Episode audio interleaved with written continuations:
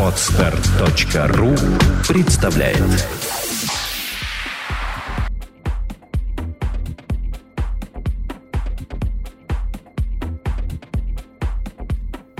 Добрый день, дорогие наши слушатели, подписчики. Сегодня с вами Андрей Капецкий и научный руководитель нашего проекта «Чувство покоя» Владимир Александрович Иванов. Добрый день. Говорить мы сегодня будем в продолжении одного из подкастов, где мы разбирали мифы о психологах. Так случилось, что очень долго мы не могли записать продолжение. Но вот сегодня мы собрались и решили эту тему продолжить. Как вы к этому относитесь? Э, конечно, раз запрос есть, нужно на него отвечать. Ну что ж, первый э, раз мы записали наше мнение о трех мифах. Сегодня будет еще три мифа. И начну я с, как всегда, самого мифа, опровержения специалистам, и потом будет наше мнение. Миф четвертый. Психолог видит людей насквозь или обладает сверхспособностями. Этот миф также является очень популярным. Многие представляют психолога ясновидящим или магом, который сможет за короткое время составить точный и исчерпывающий психологический портрет – дать характеристику человеку, описать его прошлое или нарисовать картинку его бытия. Специалисты, которые отвечали или развенчивали эти мифы, или поддерживали их, ответили так. Выставление оценок происходящему в жизни клиента, как и вешание ярлыков, выдает как раз не самого хорошего специалиста. Ведь само по себе отнесение человека к тому или иному типу или определение какого-то уровня мало что дает для решения реальной проблемы. Однако в контакте с психологом клиент всегда себя проявляет тем или иным способом, что как раз и стоит исследовать. Психолог не может предрекать будущее и не знает всех тайн человеческой природы, но он способен в некотором смысле прогнозировать, отражать некоторые аспекты личности человека, чаще всего скрытые от него самого. Психолог не мудрец и не гуру, знающий все и обо всем на свете, он не является ясновидящим или экстрасенсом. Такие сверхспособности, как ясновидение, открытие третьего глаза, управление энергией космоса, не являются научными и не преподаются в психологических вузах. Сверхспособностями занимается наука парапсихология. Приставка «пара» означает «около», то есть это область около психологических знаний. А сверхспособности психолога это ничто иное, как знания и навыки, полученные в ходе серьезного обучения и проверенные многолетним опытом. Давайте наше мнение по этому мифу. Действительно, а, надо поддержать эту высказанную точку зрения. Почему? Потому что психолог – это человек, который имеет диплом. Это пять лет обучения в высшем учебном заведении, где он приобретает знания, умения и навыки. Какого характера? Оценить состояние человека, который к нему обратился. Каким он обладает качествами, свойствами и какие качества и свойства человека позволяют ему успешно жить, или же, как чаще обращаются к психологу тогда, когда есть проблема, когда ему трудно справиться с самим собой. И действительно, психолог не ясновидящий. Этим, э, если такие существуют люди, а мы, как бы сказать, смотрели все, наверное, программу и про экстрасенсов, битва экстрасенсов, я имею в виду, то там это люди обладают некоторыми неординарными способностями, отличаются от всех, но не отличаются от психологов. Там как раз психологов практически это и нет.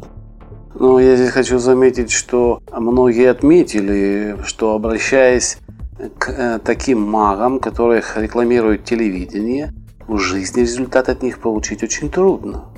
Не знаю, с чем это связано, не хочу бросать тень на плетень, но из рассказов некоторых очевидцев результата того, который есть на телевидении, результата в жизни, в практике, нету его. Дело-то в том, что, скажем, ясновидящий может некоторые дать картину состояния человека прошлого или как бы заглянуть в будущее, да?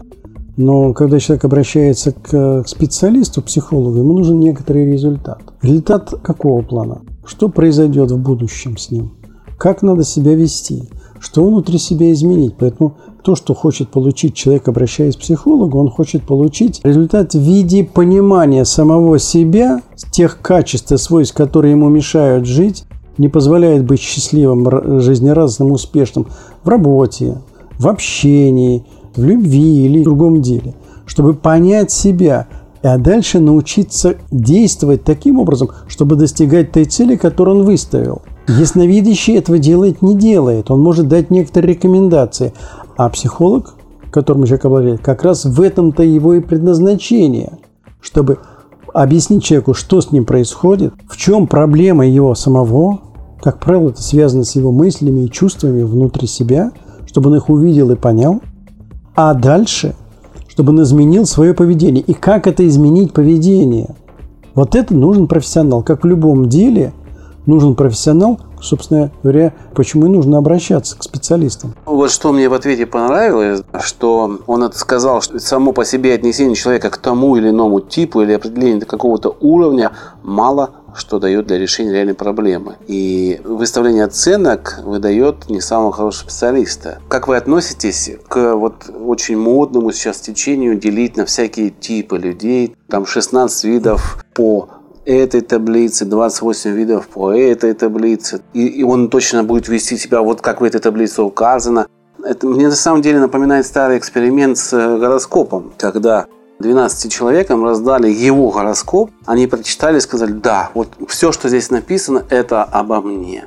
А потом предложили поменяться с друг другом текстами. И они с удивлением обнаружили, что текст у всех 12 человек одинаков. Это вполне возможно. Действительно, типология личности, о которых мы говорили, вы упомянули сангвиник, это ведется еще с древних греков, там четыре типа были. Сангвиник, холерик, меланхолик, флегматик. Да, это тот тип, который был определен.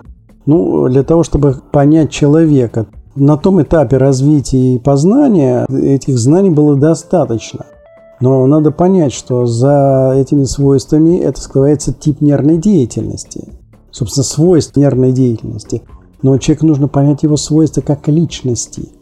Для этого существуют различные тесты, которые и определяют свойства личности. Вот мы пользуемся когнитивным мотивным тестом профессора Орлова. Что он дает? Он дает представление о том, как будет человек реагировать в четырех э, событиях. Когда воспроизводит страх неудачи, когда воспроизводится обида, вина и стыд. То есть набор мыслей, которые есть у него, они типичны. И тогда мы понимаем реакцию человека. Нам нужно, какую он реакцию выдаст. И тогда мы можем говорить, как себя человек поведет в той или иной ситуации, когда возникает тайное переживание. Это некоторый ментальный портрет личности, который мы имеем. Но для чего это нам нужно? Чтобы человеку объяснить, в чем его проблема.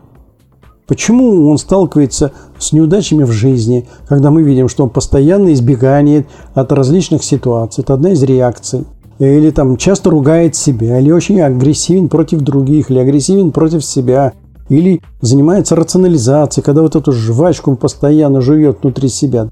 Или у него соногенная реакция, да, которая пристраивает его успешно к этой ситуации. И тогда мы предлагаем некоторый ход. Какой ход? Научиться управлять своими чувствами. Собственно, когда человек научается управлять своими чувствами, меняется и реакция человека. И это отражает когнитивно-эмотивный тест. Поэтому, когда таблицы предлагаются разного плана, там соционика, она там смотрит, какие типы личности и подбирает человека. Нет, мы идем от другого. Наша школа, а эта школа психологии начатая вот как раз Юрия Михайловича Орлова, исходит из другого. Мы сначала должны понять образ мысли человека, увидеть его, а потом предложить некоторую технику освоения навыков, те же навыки приема, которые позволяют изменить образ мысли. И тогда человек хорошо встраивается в социальную сферу. То есть, насколько я понимаю, мы делим вообще упрощенно людей на два типа фактически тех, у кого присутствует саногенное мышление, и тех, у кого присутствует патогенное мышление. Это условное название, да, да, потому что предложено было патогенное и саногенное, чтобы люди, наши радиослушатели, правильно понимали, санос – это здоровье, с греческого патос – болезнь. Это не болезненное мышление, патогенное мышление, а просто мышление, которое порождает страдания человека, как угу. телесное, так и душевное. Мне проще, когда есть всего два типа мышления, хорошее для меня и плохое, да, фактически. И это намного упрощает отношения с человеком, и не нужно вот смотреть таблицы огромные. Хотя на самом деле я еще раз повторюсь, что многие разнесения по классификациям портят жизнь не только клиентам, но и специалистам. Потому что они с трудом понимают, как человек мыслит, что, в общем-то, составляет проблему принятия решения по проблеме. Неправильное отнесение какой-то там ячейки таблицы вызывает неправильное воздействие на человека. И чем проще эта система, то есть две ячейки, плохое, хорошее, тем легче с человеком работать. Да, вы знаете, вот э, само деление на патогена и саногена очень удачный ход, а, разработанный Юрием Михайловичем. Почему? Потому что когда человек приходит и жалуется на состояние здоровья, душевное, понятно, что он мыслит таким образом, что э, воспроизводит душевные страдания. Вот это названо патогенное мышление. А саногенное мышление, то, которое позволяет в тех же самых ситуациях, даже в стрессовых ситуациях, сохранить душевное равновесие, уверенность в себе и всегда найти нужное решение. Вот это и есть саногенное мышление. Но этому надо учиться. К этому мы ведем. Вот мы смотрим на людей с этой стороны. Мы подтверждаем ответ специалиста. В да. принципе, он ответил очень корректно, очень правильно с нашей да. точки зрения. Мы поддержали это. Поддержали. Миф пятый. Каждый человек психолог, только у некоторых есть диплом, а у некоторых нет. Лучше поговорить с кем-то из близких, чем ходить к психологу. Такое утверждение встречается даже чаще, чем вышеперечисленное, которое мы уже разбирали. Специалист пишет следующее. Безусловно, в разговоре на кухне по душам, в беседе хороших друзей присутствует некоторый психологический аспект, снимается напряжение, становится как будто легче, жаль только что ненадолго. Однако специфика работы психолога, в отличие от просто поддерживающего разговора с другом, заключена в том, чтобы он более осознанно и глубоко понимает происходящие процессы во время взаимодействия с клиентом, а следовательно управляет процессом взаимодействия. В ходе психологической беседы клиенту тоже может становиться легче, хотя и не всегда. Но одной поддержки бывает мало, чтобы вырваться из замкнутого круга нерешенных проблем. И в отличие от друга, психолог владеет инструментами для выявления деструктивной мысли, реакции, модели поведения клиента, после чего помочь осознать их и найти им позитивную замену. Здесь всплывает новая трудность, состоящая в том, чтобы сделать проблему явной для клиента. Один уважаемый психоаналитик на лекции как-то сказал, хорошему диагносту нужно иногда всего 10 минут, чтобы понять причины проблемы клиента. И несколько лет, чтобы то же самое понял клиент – все дело в бессознательном, в его способности защищать свою территорию и привычную стабильность. Именно так оно бессознательное расценивает наши попытки разобраться в ситуации. Таким образом, основное отличие работы профессионального психолога состоит в том, что она является более эффективной, потому что более профессиональна. Но я сразу хочу отметить, что этот пункт мы со специалистом а, будем оспаривать, потому что наша технология как раз строится немножко по-другому. Мы за 10 минут можем определить проблему, и за 7 уроков э, эту проблему решить. То есть это конкретный какой-то срок. Давайте начнем с того, что, собственно, поставлен вопрос. Действительно, для чего люди обращаются к другому? Идут к психологу или просто друзьям, или звонят по телефону, чтобы о чем-то поговорить. Для чего это нужно? Для того, чтобы снять внутреннее напряжение. Поэтому создается впечатление, что когда с человеком поговорили, каждый становится психологом. Потому что человеку стало легче. Но психолог отличается только тем, что он понимает, действительно начинает понимать или объяснять человеку, в чем его проблема. В чем суть проблемы, когда он постоянно обижается, раздражается, почему у него нет успеха на работе или неудачи, связанные с чем-то другим, общение с другими людьми. Действительно, ему непонятное явление. А любая психотерапия, психология, она строится по одному важному принципу. Клиент должен осознать саму проблему. И вот в этом-то и заключается профессиональная деятельность специалиста, который должен показать, в чем заключается проблема психологическая. Просто разговор по душам, он не вскрывает эту проблему. Вот э, маленький пример, чтобы было понятно. Недавно была консультация, когда человек говорит, вот дочь, там есть трудности, расставание с любимым человеком. Нужно понять, человек страдает, мучается, бесконечно мучается и никак не может оторваться.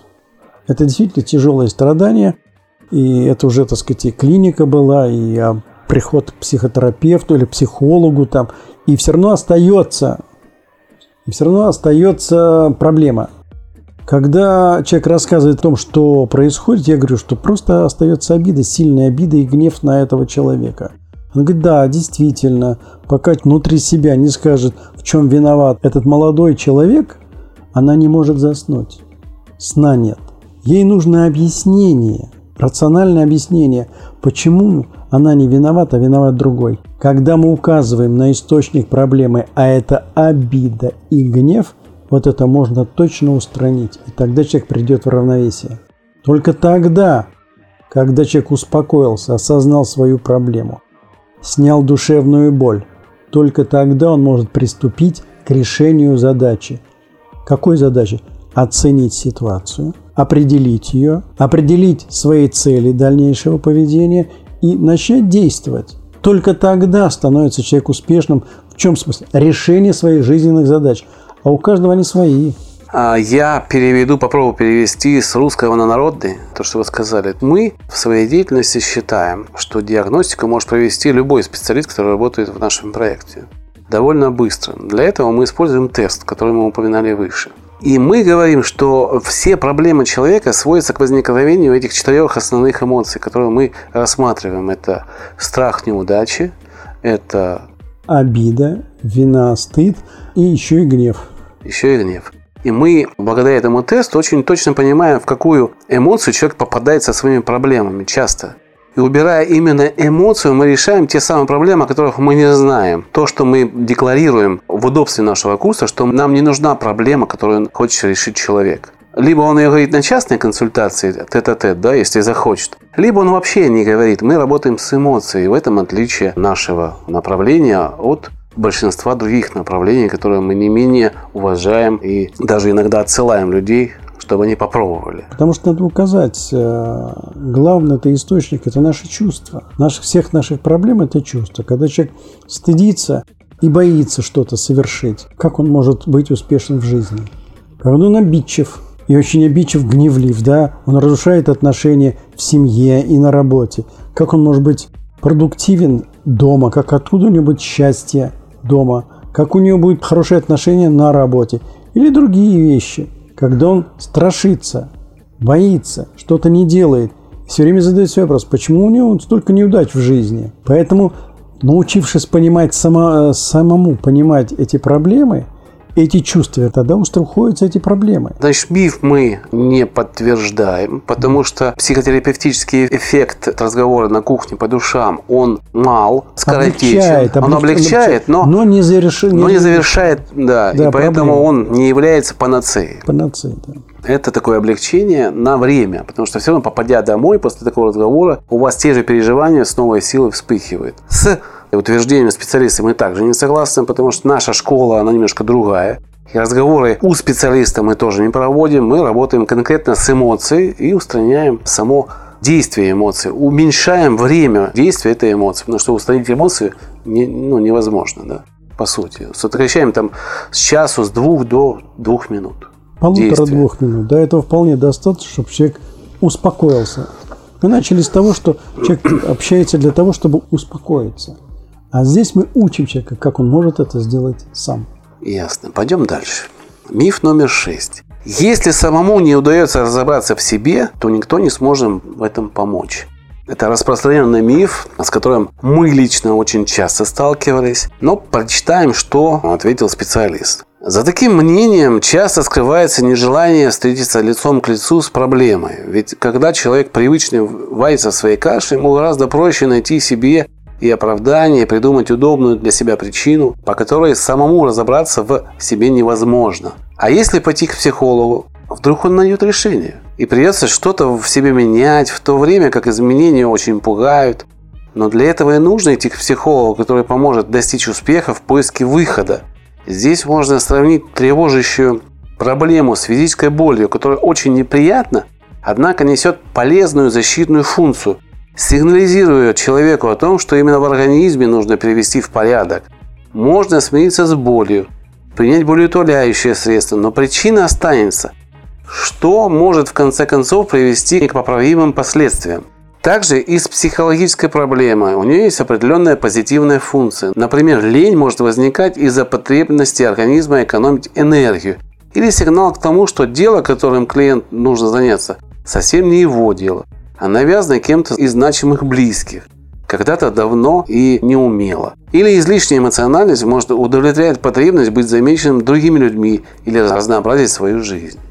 Вот ответ специалиста. Как вы его прокомментируете? В принципе, по, по сути, он говорит верные вещи. Небольшими нюансами. Да, ну тут, как бы сказать, давайте с самого захода. Если человек не может сам себе разобраться, то ему никто не поможет, наверное, это посыл неверный. Для того, чтобы анализировать себя, нужно уметь это делать. Для этого учат людей, профессионалов. Одно из направлений, возьмем психоанализ, да, он много лет учит человека понять другого. Как? Учеба идет. Значит, для того, чтобы человеку э, понимать самого себя, разобраться, нужно учиться это делать. И как раз люди-то, которые пытаются разобраться в себе, им это не удается. Поэтому и нужно идти к специалисту. Мы не удаляем себе зуб сами, не лечим себя сами, если не знаем, как это делать. Мы идем к специалисту. Так и здесь нужно идти к специалисту. Другое дело, что мы уже неоднократно подчеркивали эту мысль, что сами психологи, работа, результат этих психологов вызвал недовольство со стороны клиентов, и поэтому недоверие остается. Почему человек приходит, а решения задачи нет? Так вот, для того, чтобы решать проблему, нужно все-таки обращаться к психологу. Теперь о том подходе, который мы используем для решения человеческой проблемы. Все человеческие проблемы связаны с чувствами. Приходя к нам, нас интересует не детали процесса, не детали событий, да? которые там идут, да, угу. о чем люди рассказывают. А нас интересует в нашем беседе – прежде всего, какие чувства в нем рождаются. Только он, он человек не видит и не понимает, как они рождаются. Вот на занятиях мы как раз учим человека пониманию того, как рождаются чувства, как рождается обида, как возникает вина, стыд, страх, гнев. Вот эти чувства. И когда человек видит этот механизм возникновения, мы учим дальше, как с помощью размышления, обдумывания остановить это переживание, как мы уже сегодня сказали, за полторы-две минуты. Вот это и есть разговор с самим собой. Это и есть э, способ понимания себя. Что понимает человек? Как рождаются неприятные чувства. Что он начинает понимать? Как останавливается неприятное чувство за полторы-две минуты.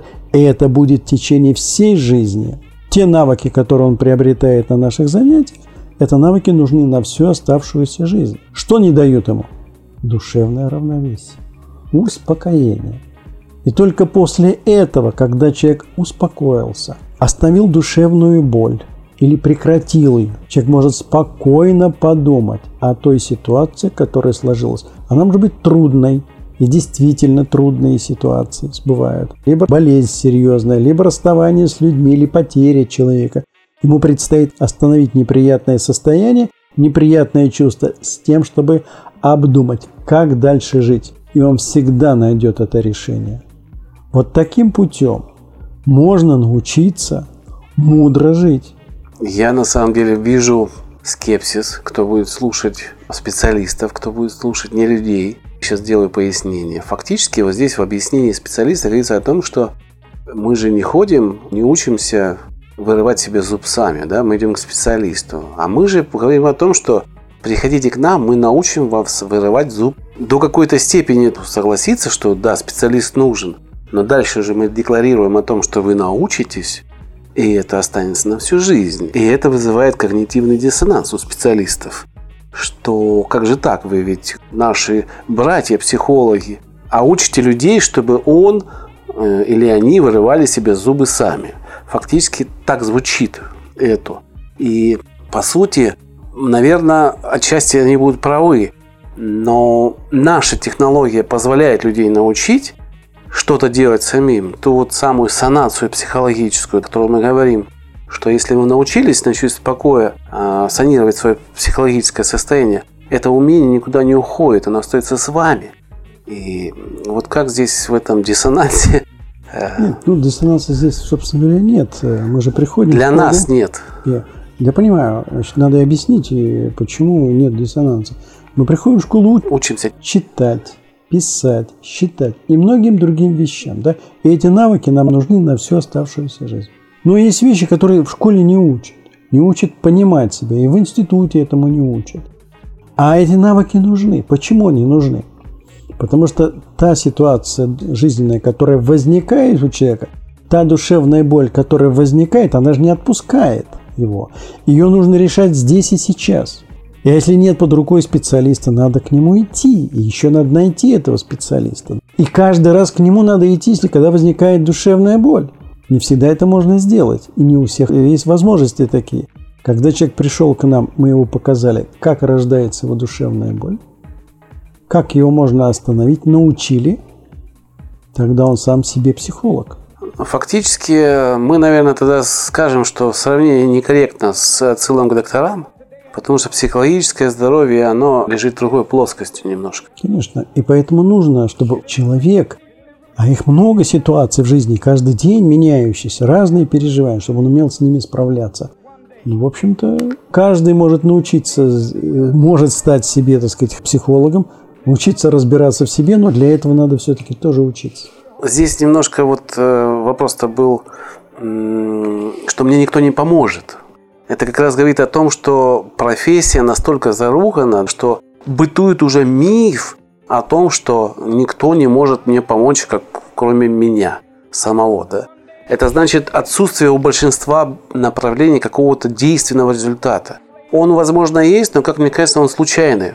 В большинстве случаев попадаются люди, которые обладают как раз тем саногенным мышлением и сами себя в разговоре вытаскивают из этой ситуации. И многие специалисты считают это за какой-то эффект. Я не буду оспаривать их профессионализм. Они просто учились вот в этом направлении. Как говорится, в этическом а, кодексе психологов нельзя ругать своих братьев по станку. Мы, мы не ругаем людей, мы все-таки выдаем свою точку зрения но волей-неволей приходится сравнивать ее. Конфронтация происходит, да. да, в разговоре. Когда вы, мы говорим о том, что человеку нужно научиться это делать самому, это необходимый элемент. Возьмите тот же самый пример с решением проблемы депрессии. Ведь что они говорят, человек сам же должен выйти из этого состояния. А как? Вот вопрос, но он же выходит как-то. Ведь какие-то процессы в уме происходят, который вытаскивает человека, он прекращает. И он с гордостью говорит, я сам справился там несколько месяцев или даже больше года там находился в сцене и вдруг вышел. Как он вышел? Вышел с помощью умственных действий, размышления об этом. То, о чем мы говорим, мы учим человека, во-первых, вылезать из этой депрессии, он вылезает – но те навыки, которые он приобретает, осмысление анализа себя, позволяет ему не влезть заново в эту депрессивную ну, состояние. Ну, предохранители такие, да, да стоят? это те, те навыки ума, умственные действия, да, привычки ментальные, которые держат человека в равновесии, душевном равновесии. То есть мы, по сути, придаем нашим эмоциям, которые выполняют предохранительную функцию да, в нашем организме, они должны нас ограждать от чего-то неприятного на самом деле – мы им придаем такую более а, профессиональную, отточенную. Давайте мы добавим здесь э, мысль, что эмоции все равно остаются. Конечно, человека. конечно, да. Потому что обида и вина, она показывает, как я взаимодействую с внешним миром. Вот как это происходит. Если это неуспешность, сразу наносится душевная боль обиды или виной. Задача не в том, чтобы они появились, а задача заключается в том, что остановить их быстро. Минута-полторы и осмыслить, как мне взаимодействовать с внешним миром. Если речь идет о стыде, который действительно наносит укол, или хлесткий удар такой наносится эмоцией, нестерпимый, тогда это рассогласование с самим собой. Это только показатель, который говорит о том, что нужно произвести внутри корректировку своей концепции «я». А когда мы постоянно страшимся, тут речь идет о том, как мы моделируем будущее что мы представляем в будущем событии, и тут же цепенеем, как только мы нарисовали будущее событие. Ну, а гнев разрушает нас и разрушает человека. Когда он понимает, что гневное действие разрушает и себя, и отношения с другим, человек научается управлять этим процессом.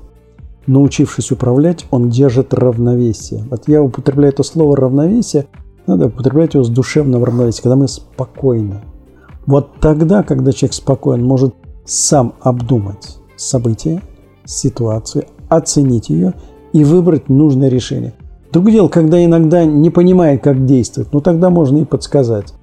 Подводя итог э, этому шестому мифу, хочу сказать, что все-таки мы согласны с одной мыслью, что человек не готов к нам прийти, пока сам не захочет. То есть желание должно исходить от человека. Если он не готов меняться насильно, это никто не сделает.